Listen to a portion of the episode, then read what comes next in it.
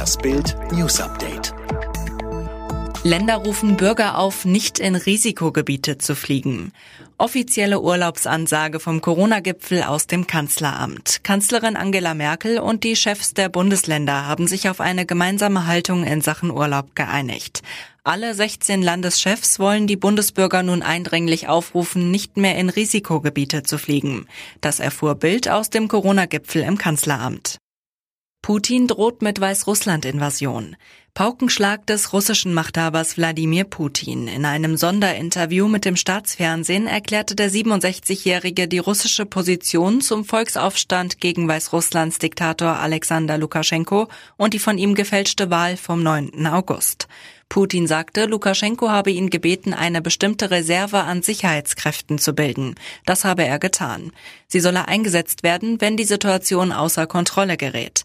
Im Klartext, Putin droht mit der Invasion Weißrusslands, sollten die Proteste zu einer Destabilisierung des diktatorischen Regimes führen. FIFA denkt über Änderung der Abseitsregel nach. Wie der Kicker berichtet, überlegt die FIFA, die Abseitsregel zu ändern. Das Ziel, mehr Tore. So soll in Zukunft ein Körperteil, zum Beispiel die Ferse des Angreifers, ausreichen, das sich noch auf Höhe des vorletzten Gegenspielers der verteidigenden Mannschaft befindet, um nicht im Abseits zu stehen.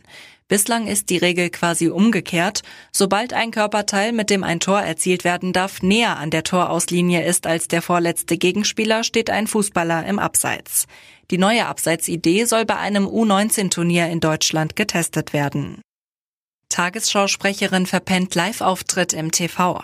Donnerstagmorgen ab 9 Uhr hätte Tagesschausprecherin Linda Zerwakis in der ZDF-Sendung Volle Kanne zu Gast sein sollen. Aber ihr Platz blieb leer. Der Grund, Zerwakis hatte ihren Auftritt verpennt. Sie ehrte sich im Tag und blieb zu Hause, anstatt nach Düsseldorf zu reisen. Die 45-Jährige wurde in höchster Eile aus ihrem Hamburger Haus zugeschaltet. Eilantrag gegen Corona-Demo-Verbot eingereicht. Jetzt muss das Gericht entscheiden, ob am Samstag tausende Gegner der Corona-Maßnahmen legal durch Berlin ziehen oder nicht. Am Donnerstagmittag ging der Eilantrag der Initiatoren gegen das am Mittwoch ausgesprochene Verbot der Großdemo ein. Wie das Redaktionsnetzwerk Deutschland berichtet, wurden unterdessen schon mehr als 1000 neue Veranstaltungen fürs Wochenende angemeldet.